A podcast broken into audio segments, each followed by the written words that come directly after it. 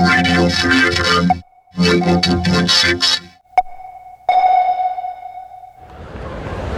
Barfuß auf dem Beton. Stehen. Ohne Schlaf. Stehen. Ohne Klo. Stehen. Ohne Ende. Stehen. Stehen. Stehen. Bis du was dagegen tust. Auf amnesty.de Stoppfolter. Ja, willkommen zur Sendung Mensch und Leben. Ähm, wir sind von Amnesty International und unser heutiges Thema ist Stopp Folter. Ähm, das hat man wahrscheinlich auch gerade schon ein bisschen gehört. Ähm, genau, heute geht es wie gesagt um Folter und was man dagegen tun kann.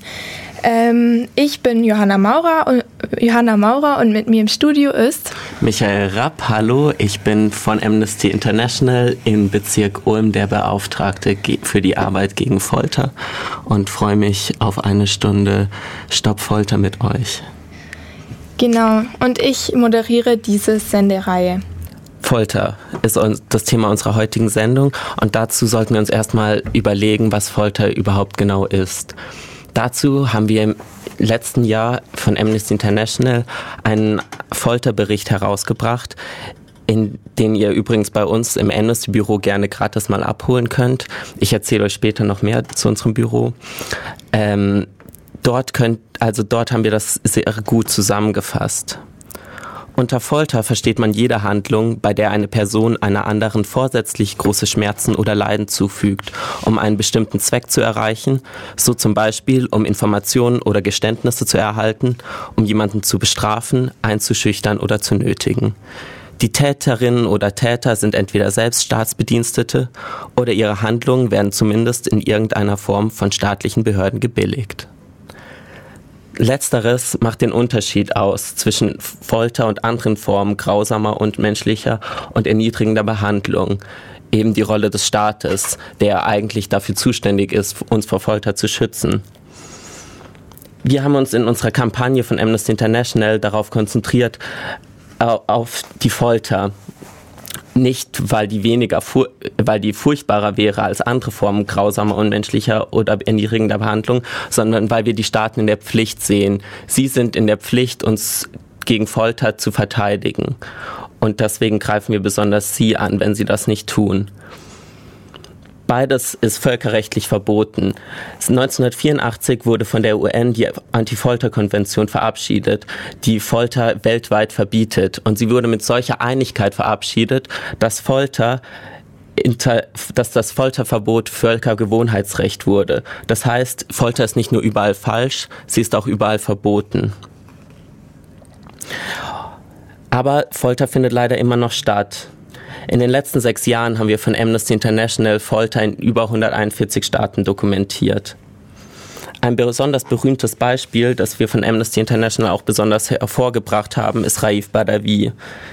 Er hat es in Saudi-Arabien sozusagen gewagt, einen Blog im Internet zu eröffnen, der freien Meinungsaustausch ermöglichen sollte. Dafür wurde er bestraft mit 1000 Stockhieben. Also dazu wurde er verurteilt. Das ist eine Form von Folter, denn das ist vorsätzliches Leid, vorsätzlicher Schmerz mit dem Zweck, ihn zu bestrafen. Es ist ein direkter Angriff auf seine Würde. Was der Grund ist, warum wir da mit vollem Einsatz dagegen stehen, weil das so eine besonders grausame Form von Folter ist, die ihm widerfahren soll. Wir haben das ganz groß in die Medien gebracht, wir haben hunderttausende Briefe geschrieben und mittlerweile zumindest erreicht, dass er dass die Stockhiebe nach 50 Stockhieben ausgesetzt wurden, offiziell aus medizinischen Gründen. Wir sind gespannt, wie sich da die Lage weiterentwickelt. Wir würden uns freuen, wenn ihr uns da weiterhin unterstützt. In diesem Fall zum Beispiel, ihr könnt Raif bei der Wie mal googeln. Es gibt auch einen Hashtag FreeRaif, wo ihr euch für ihn einsetzen könnt. Artikel 5 Niemand darf der Folter oder grausamer, unmenschlicher oder erniedrigender Behandlung oder Strafe unterworfen werden Article 5. Nul ne sera soumis à la torture, ni à des peines ou traitements cruels, inhumains ou dégradants. Artikel 5. Niemand zal onderworpen worden aan folteringen, noch aan een vrede, onmenselijke of onterende behandeling of bestraffing. Pasal 5. Tidak seorang pun boleh disiksa atau diperlakukan secara kejam, nampa-ole perlakuan atau dihukum secara tidak manusiawi atau direndahkan martabatnya. Quinque, homonemo in cruciatum poterit dare, supplicis atrocibus adibendis. Artículo 5. Nadie será sometido a torturas ni a penas o tratos crueles, inhumanos o degradantes. Viides artikla. Ketään ei saa kiduttaa eikä kohdella tai rangaista julmasti, epäinhimillisesti tai alentavasti. Artigo 5 Ninguém será submetido à tortura, nem a tratamento ou castigo cruel, desumano ou degradante. Article 5 No one shall be subjected to torture or to cruel, inhuman or degrading treatment or punishment. Wir machen weiter mit einem weiteren Fall, den ich euch erzählen möchte und der euch vielleicht klar machen soll, dass auch Folter uns auch hier in Deutschland betrifft und dass es einen schneller erwischen kann, als man vielleicht denkt. Ich möchte euch von dem Fall Khaled El-Masri erzählen. Khaled El-Masri ist in den 80er Jahren aus dem Libanon vor dem Bürgerkrieg geflohen, hierher nach Deutschland. Seit 1994 hat er die deutsche Staatsbürgerschaft und hat danach in Senden, also in einer Nachbarstadt von uns, als Autohändler gearbeitet und gelebt. 2003 wurde er in Mazedonien festgehalten und sein Leben veränderte sich komplett abrupt. Er wurde dort von den Sicherheitsbehörden festgehalten, ohne jeglichen Kontakt zur Außenwelt. Offenbar, weil man seinen Namen mit einem gesuchten Terroristen verwechselt hatte, der genauso heißt. Er wurde dann der CIA direkt übergeben und nach Afghanistan verschleppt. Dort musste er unter besonders erniedrigenden Foltermethoden leiden. Und er, die Amerikaner dort trieben es so weit, dass er in den Hungerstreit ging. Sie hatten ihm auch nicht geglaubt, dass er deutscher Staatsbürger war. Aber dann haben sie seinen Pass doch nochmal kontrolliert und auch deutsche Behörden verständigt, wobei wir den nicht genau herausfinden, wie dieser Kontakt war mit den deutschen Behörden. Wir wissen nicht genau, wie, wann sie da eingegriffen haben, ob sie genug eingegriffen haben. Letztendlich kam El Masri dann nach einigen Monaten Folter wieder frei. Er wurde in Albanien ausgesetzt und hat dann seinen Weg zurück nach Deutschland gefunden. Doch er war irgendwie ein veränderter Mensch. Davor ein unbescholtener Bürger, völlig äh, nicht, überhaupt nicht vorbestraft und so weiter. Aber er hat versucht, auch wieder in sein Leben zurückzufinden. Er hat eine neue Ausbildung gemacht und da ist er dann irgendwie seiner Impulsivität auf einmal erlegen und hat seinen Lehrmeister geschlagen. Dann hat er Brandstiftung begangen, er hat den Neu-Ulmer Bürgermeister geschlagen. Als er dann inhaftiert wurde, hat er einen Wärter geschlagen und so ist er aus dem Gefängnis raus ins Gefängnis rein, aus dem Gefängnis raus ins Gefängnis rein und so weiter, bis er dann 2014 endgültig entlassen wurde und dann ausgewandert ist und wir wissen gar nicht, wohin genau er jetzt ist.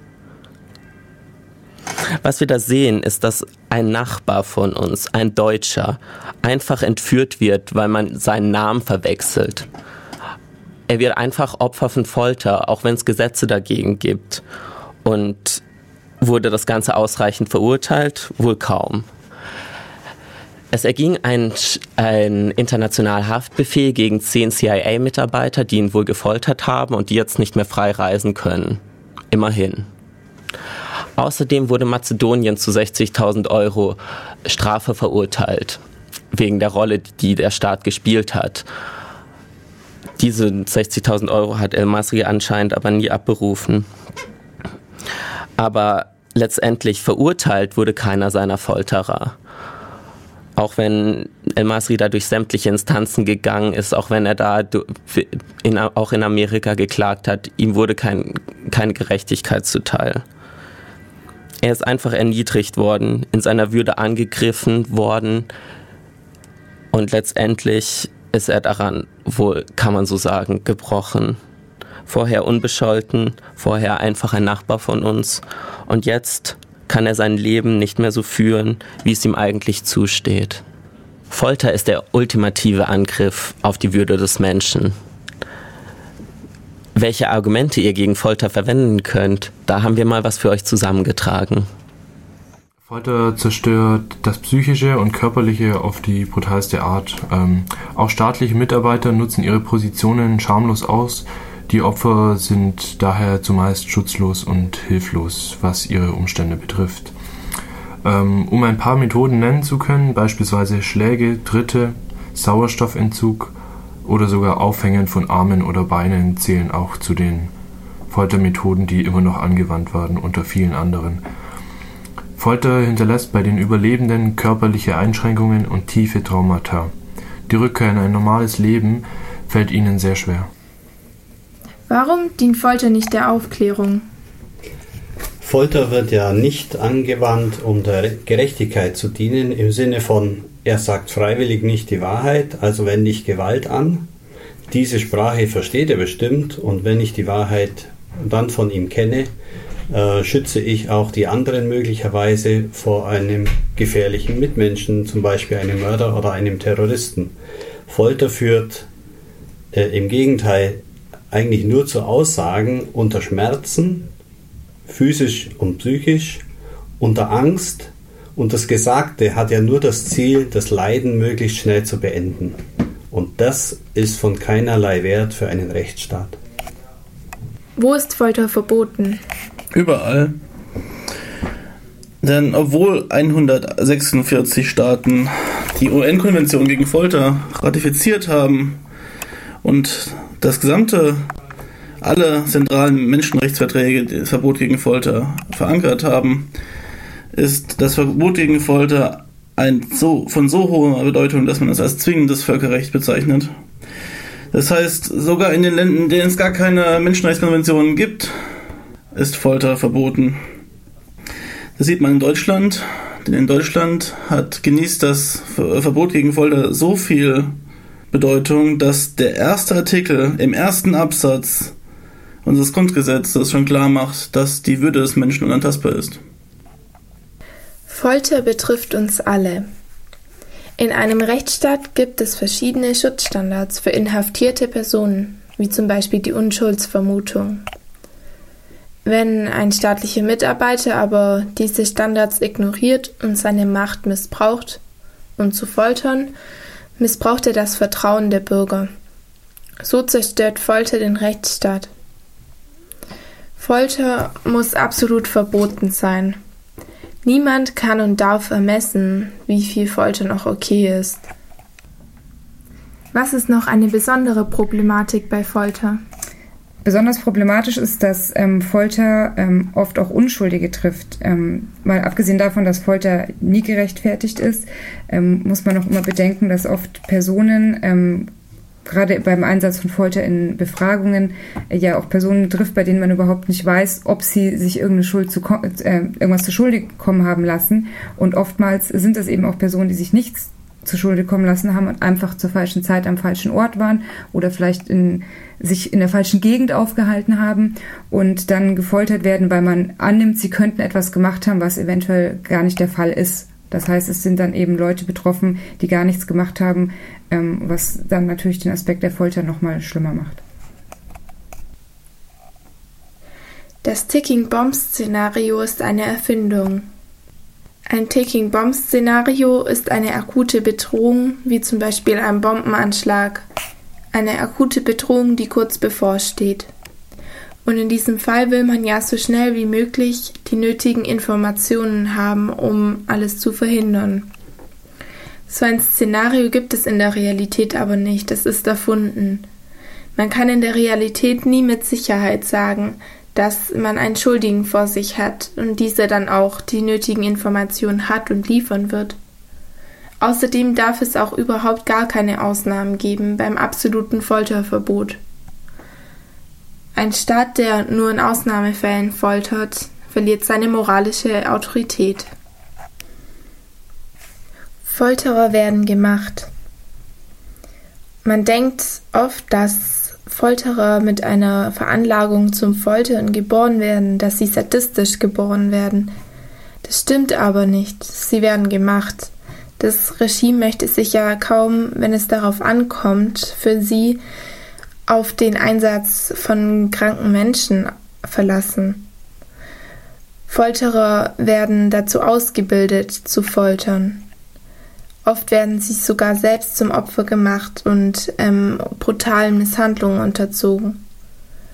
Wenn äh, für das Regime die Informationsgewinnung im Vordergrund steht, müssen die Folterer, die zukünftigen Folterer auch lernen, wie sie Menschen möglichst viel Schaden zufügen, ohne sie zu töten. In sehr vielen Staaten kann man Elemente dieser Ausbildung wiederfinden.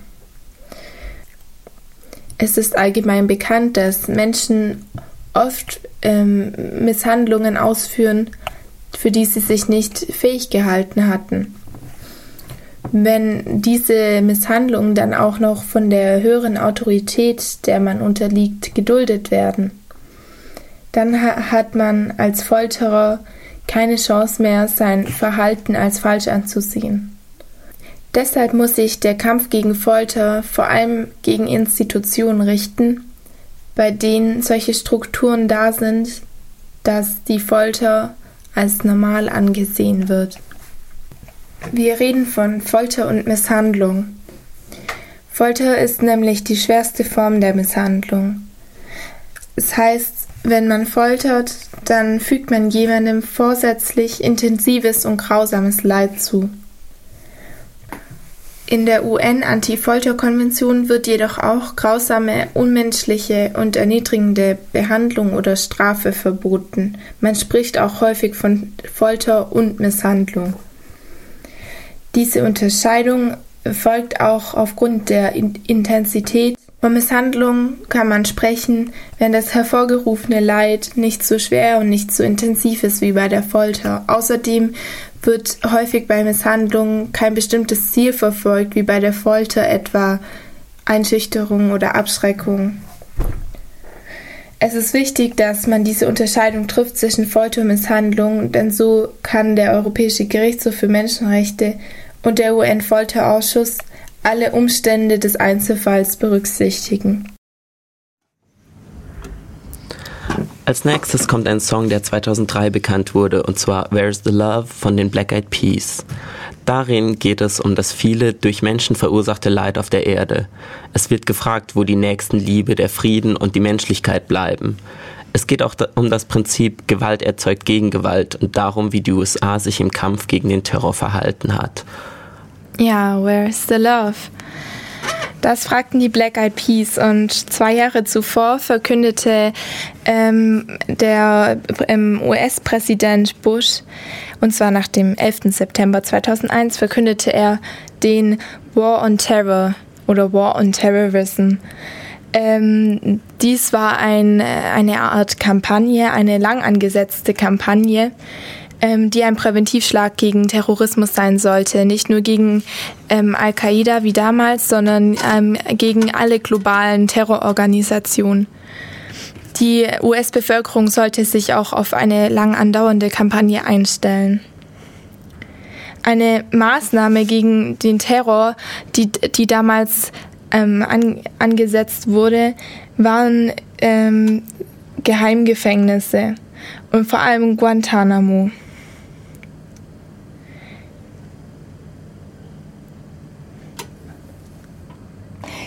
In den Geheimgefängnissen sitzen Terroristen. Diese wurden von der CIA und beziehungsweise den, der USA verschleppt und ohne Gerichtsverhandlung eingesperrt. Diese geheimen Gefängnisse existieren weltweit und werden Black Sites genannt. Guantanamo ist eine, die, eines dieser Geheimgefängnisse. Dort findet aktives Verschwindenlassen statt und auch Folter. 2001 wurde dann auch der Folterskandal bekannt. Die, ähm, die Wärter im Guantanamo-Gefängnis auf Kuba folterten die Insassen. Das Internationale Komitee des Roten Kreuzes, das als einziges Komitee im, in Guantanamo Aufsicht halten darf, es verzeichnete Verhörmethoden in Guantanamo, die der Folter gleichen. Und das schon 2004. Und dann kam der UN-Sonderbericht 2006. Auch er bestätigte, es handelt sich in Guantanamo um Folter. Der UN-Sonderbericht kritisierte damals vor allem den Einsatz von Hunden und die ähm, Zwangsernährung bei Hungerstreiks. Weitere Foltermethoden, die in Guantanamo angewandt werden, vor allem zu, zur Verhörung, sind zum Beispiel das Verkleben des Mundes eines Häftlings mit Klebeband, weil er den Koran zitiert hat.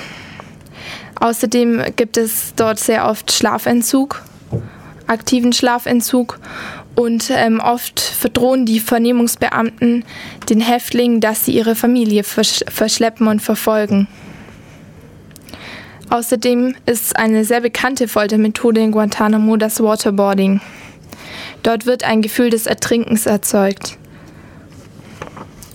Dies wird aber in der USA als gängige Verhörmethode bezeichnet. Obama wollte Guantanamo eigentlich schließen. Doch seit seiner Amtsübernahme gab es eine Zunahme an den Misshandlungen in Guantanamo. Manche Wärter wollten eben noch ihren Spaß haben mit den Häftlingen, bevor das Lager vielleicht geschlossen wird. Ein weiteres Geheimgefängnis der USA, wobei es mittlerweile nicht mehr so geheim ist, jeder hat die Bilder gesehen, ist Abu Ghraib. Abu Ghraib. Im März 2004 und März, äh, im Mai 2004 und März 2006 gab es überall auf der Welt die Bilder zu sehen im TV. Menschen, die auf Kisten stehen, verdeckt und mit Stromkabeln gefoltert werden. Häftlinge, die an der Leine hängen. Und eine Frau, die eine Wärterin ist, eine US Navy, hat ihn an der Leine. Weitere Bilder sind die Menschenhaufen, die man vielleicht gesehen hat, und ein Wärter, der fröhlich grinsend neben einem toten, totgefolterten posiert. Die irakischen Insassen in Abu Ghraib müssen unter schwersten Misshandlungen und Folter leiden. Und die meisten von ihnen sind Unschuldige. Das absolute Folterverbot äh, bestreckt sich auf jeden Mensch, egal was er getan hat. Aber in Abu Ghraib gibt es viele Menschen, die einfach zur falschen Zeit am falschen Ort waren. Wie reagiert international die Gemeinschaft auf die Folter in Guantanamo, Abu Ghraib und den anderen US-Gefängnissen? Angela Merkel hat zum Beispiel gesagt, eine Institution wie Guantanamo kann und darf auf Dauer so nicht existieren. Es müssen Mittel und Wege für einen anderen Umgang mit den Gefangenen gefunden werden. Gegen diese gegen Guantanamo und die anderen Geheimgefängnisse gab es weltweit Proteste, nicht nur Deutschland hat protestiert. Offiziell hat die USA schon 2006 die Geheimgefängnisse der CIA geschlossen und Verhörspezialisten der CIA weigerten sich damals auch, die ähm, Verhörmethoden weiter anzuwenden, die Gefangenen weiter zu verhören, weil sie sich der Rechtslage unsicher waren. Als Abschluss möchte ich noch sagen, dass ähm, auch die EU-Ratsvorsitzende Außenministerin Ursula Plasnik gesagt hat, kein rechtsfreien Raum, es darf keinen rechtsfreien Raum geben für niemanden, auch nicht für mutmaßliche Terroristen. Das absolute Folterverbot streckt sich also auf Guantanamo und die ganze Welt. Und es ist egal, was die Menschen, die Insassen dort gemacht haben. Ein Präventivschlag der USA kann nicht durch Folter stattfinden. Wenn wir ein Resümee aus diesen Folterungen ziehen, dann ist das äußerst negativ bisher. Was haben die USA dadurch gewonnen? Erkenntnisse? Wohl kaum, denn unter Folter gesteht man sowieso irgendetwas, nur um der Folter zu entrinnen. Außerdem, welche Erkenntnisse wollen Sie denn von einem Autohändler aus Senden herauspressen, den Sie nur verwechselt haben? Das ist also absoluter Unsinn. Auch was sie auch verspielt haben, die USA, ist ihr Vertrauen in der Welt, die moralische Instanz. Wir können nicht mehr sagen, die USA sind ein Vorzeigemodell, ein Vorzeigestaat. Es ist ein Folterstaat. Und die USA können auch nicht einfach die Leute, die sie dort gefoltert haben, verurteilen. Denn Geständnisse, die unter Folter herausgepresst wurden, bringen nichts.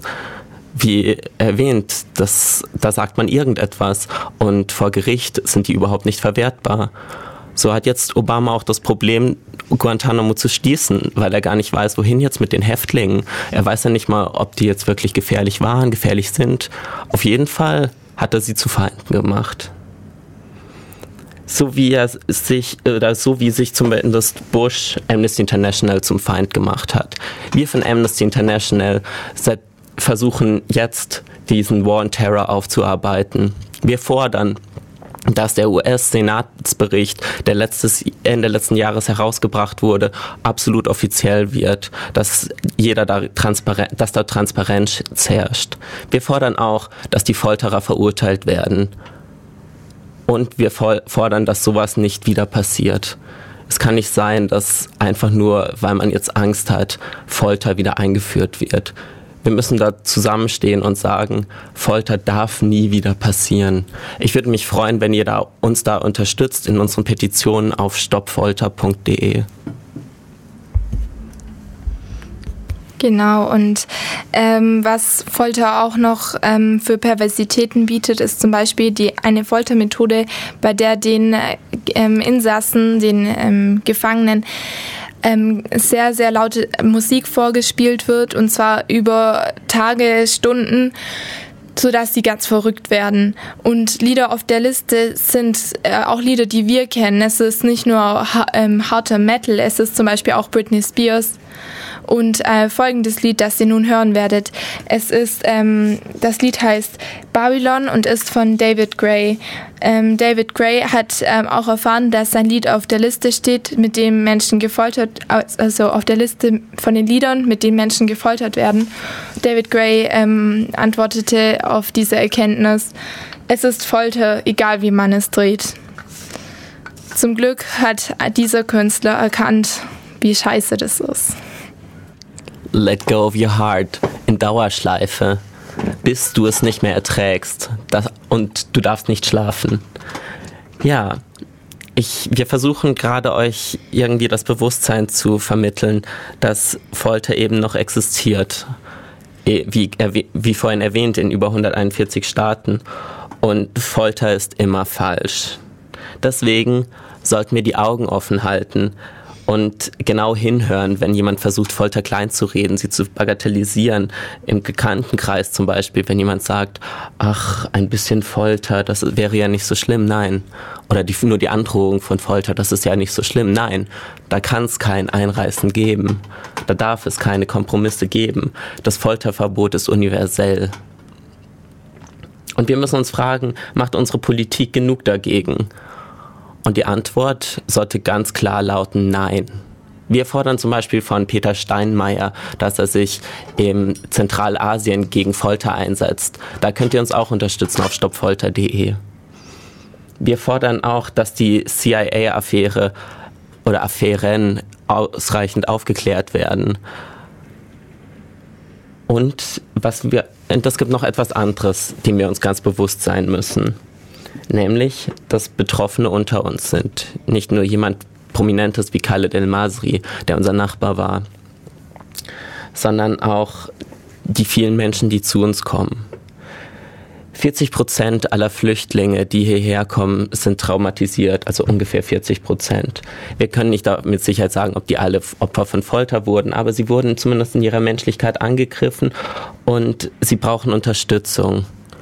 Und diese Unterstützung sollten wir ihnen geben, aus reiner Menschlichkeit heraus.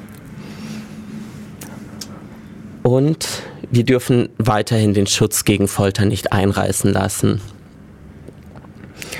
Wir dürfen eben nicht zulassen, dass jemand sagt, ja, vielleicht ein paar Leute könnten ja gefoltert werden, Kinderschänder zum Beispiel. Denn wo fängt dann dann das Kind an? Dann sagt man wieder, ja, aber ein Kind bis 14 und dann vielleicht bis 16 und dann gilt es allgemein für, Gewalt, für Vergewaltigung, dann gilt es auch gleich noch für die Mörder, dann gilt es für die Räuber, dann gilt es für Diebstahl und irgendwann reißt das System, gesamte System ein und irgendwann erwischt es den Metzger von nebenan, den Bäcker und so weiter. Wir können nicht zulassen, dass, da, dass es da irgendjemanden gibt, der gefoltert wird. Keiner. Es bringt ja auch bei niemandem etwas. Und wir haben auch in unserem Bericht ganz klar, also in unserem Bericht, den, aus dem ich vorhin zitiert habe, von 2014, dem Bericht, Folterbericht von Amnesty International, ganz klar herausgestellt und dokumentiert, dass Folter eben nicht einfach ähm, irgendwelche Terroristen nur betrifft oder besonders politische Querulanten, sondern eben auch ganz einfache Menschen, dass es dann, wenn Folter existiert, jeden erwischen kann. Und das ist ein Grund mehr, warum sich da jeder von uns dagegen stellen sollte. Vielleicht mit uns auf Amnesty, in, von Amnesty Ulm, da findet ihr uns unter amnesty-ulm.de oder deutschlandweit auf amnesty.de oder auf stoppfolter.de. So, ich hoffe, das hat euch ein ganze, das Ganze hat euch ein bisschen motiviert und vielleicht habt ihr auch Lust, bei uns mitzumachen. Wir von Amnesty International haben jetzt, jetzt schon seit äh, ungefähr ja, seit einem guten Jahr in der Stopp-Folter-Kampagne erneut gegen Folter eingesetzt. Wir hatten schon mehrere Kampagnen und diese Kampagne lief jetzt auch gar nicht so schlecht, um mal euch was Positives mitzugeben. Da ist zum Beispiel der Fall äh, Claudia Medina Tamariz, die in Mexiko gefoltert wurde und die mittlerweile von den Vorwürfen, die ihr angelastet wurden, freigesprochen wurde. Und besonders erfreulich ist der Fall von Moses Akatukba aus Nigeria. Er wurde 2005 gefoltert und dabei wurde ihm in die Hand geschossen, er wurde an Gliedmaßen aufgehängt und ihm wurde angelastet, dass er Handys geraubt haben soll. Er hat dann auch ein Geständnis unterschrieben. Er wusste ja gar nicht wirklich, worum es geht. Er wurde nur gefoltert und musste das dann unterschreiben und wurde dann letztendlich auch zum Tode verurteilt. Doch wir von Amnesty International haben uns letztes Jahr besonders stark für ihn gemacht und er war Teil unseres Briefmarathons. Wir haben hunderttausende Briefe für ihn geschrieben. Ich habe ihm selbst einen Brief geschrieben. Ich habe ihm, ich habe auch an den Gouverneur geschrieben und letztendlich war das Ganze erfolgreich. Wir Nämlich vor wenigen Wochen wurde Moses Akatukba jetzt endlich freigesprochen. Er ist jetzt wieder mit seiner Familie vereint. Ihr seht also, wenn man gegen Folter kämpft, kann man auch noch was erreichen. Zumindest mit uns. Also schließt euch uns an auf amnesty.de oder auf amnesty-ulm.de. Da sind wir lokal. Und besonders würde ich mich freuen, wenn ihr so motiviert seid, gleich direkt bei uns mitzumachen. Wir treffen uns immer montags in der Ensinger Straße 21. Das ist direkt am Karlsplatz in Ulm um 20 Uhr. Und das war es jetzt leider auch erstmal mit unserer Sendereihe Mensch und Leben. Wir haben ja jetzt schon ein paar Sendungen gemacht und vorerst mal wird es keine weitere geben. Vielleicht hört man uns mal wieder auf der Plattform, das wäre sehr schön. Genau, aus dem Studio verabschieden sich Johanna Maurer und Michael Rapp und wir wünschen euch noch einen sehr schönen Abend. Radio 3 FM 102.6